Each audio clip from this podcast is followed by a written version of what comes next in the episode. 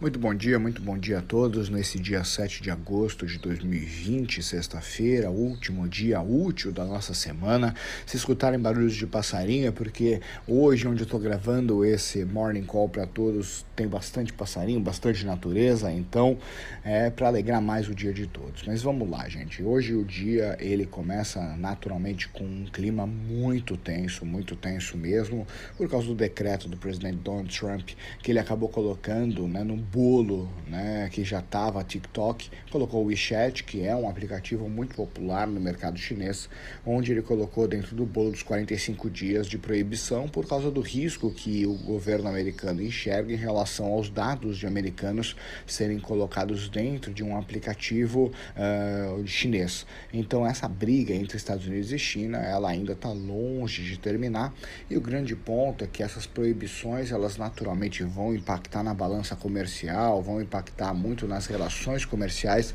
entre os dois países, que são as duas maiores economias do mundo. Então, isso afeta demais todos os países. Por mais que existem alguns benefícios, como por exemplo o fato da China parar de ter comprar soja dos Estados Unidos e acabar vindo para comprar mais ainda soja do Brasil, é um benefício de curto prazo, mas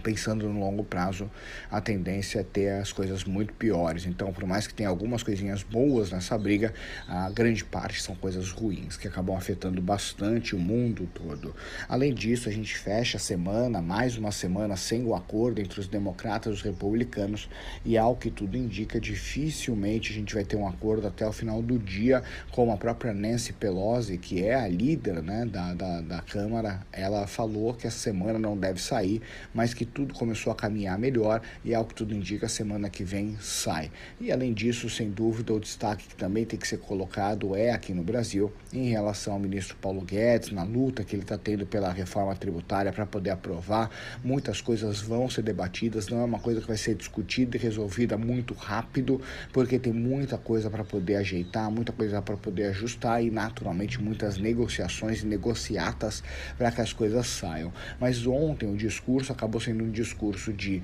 auxílio ao estímulo para a economia, através da redução do IPI, principalmente para a linha branca, geladeiras e fogões, que é uma intenção do ministro Paulo Guedes, mas o discurso ontem que mais movimentou o mercado positivamente falando foi o discurso do Rodrigo Maia,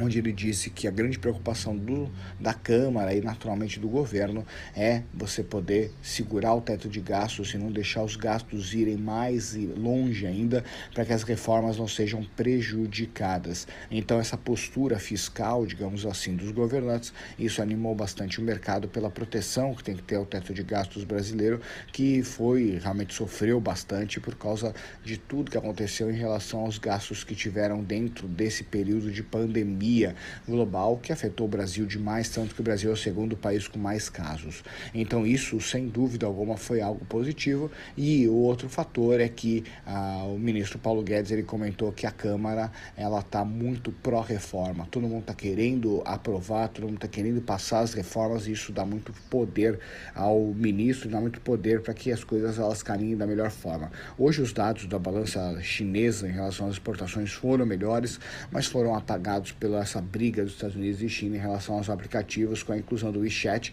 que hoje dentro da bolsa chinesa está caindo quase 7%. Hoje é um dia recheado, onde você tem também resultados trimestrais de algumas empresas como Bombril, Banco ABC, M Dias Branco, Domo, Sanepar, entre outras. Então hoje é um dia que também vem resultados e esses resultados podem ajudar a animar o mercado, porque a tendência do dia de hoje é um dia de queda, tanto que a bolsa europeia está em queda, os futuros americanos estão em queda, China China está em queda, então hoje é um dia que a tendência é um dia de queda e também o Brasil ele deve abrir hoje o dia em queda. O VIX, que é o índice do medo que mede né, as opções de proteção dos investidores frente às suas carteiras, ele está subindo 2,45, sendo que ele estava vindo numa sequência de quedas, derrubando o preço dele e hoje dá uma subida que é natural, não é uma subida muito forte. Durante o período que a gente teve do Circuit Breakers, por exemplo, a gente teve dias que esse índice subiu 8, 9% no dia. Hoje sobe 2,45, é sim um ponto de alarme, mas não é tão preocupante como na época mesmo que a gente teve o circuit breakers no, no, no, no olho do furacão da pandemia, que ele subiu bastante. Petróleo cai, ouro cai e o DXY, que é aquilo que mede o dólar frente às moedas do mundo, tem uma leve alta. Então hoje o dia é disso. Minha recomendação é que no final da tarde, às quatro e meia, você esteja conectado na live que vamos ter hoje na RV4 Investimentos, falando de tudo que vai acontecer, que aconteceu durante a semana e tudo aquilo que tem para acontecer ainda para você proteger a sua carteira, para você poder pensar nos seus investimentos. Hoje quem vai tocar essa live é Rafael Grisante é, e a minha grande recomendação é quatro e meia hoje. Bloqueie sua agenda para acompanhar essa live na íntegra. Grande abraço e desejo um dia incrível para todos vocês. Bons negócios.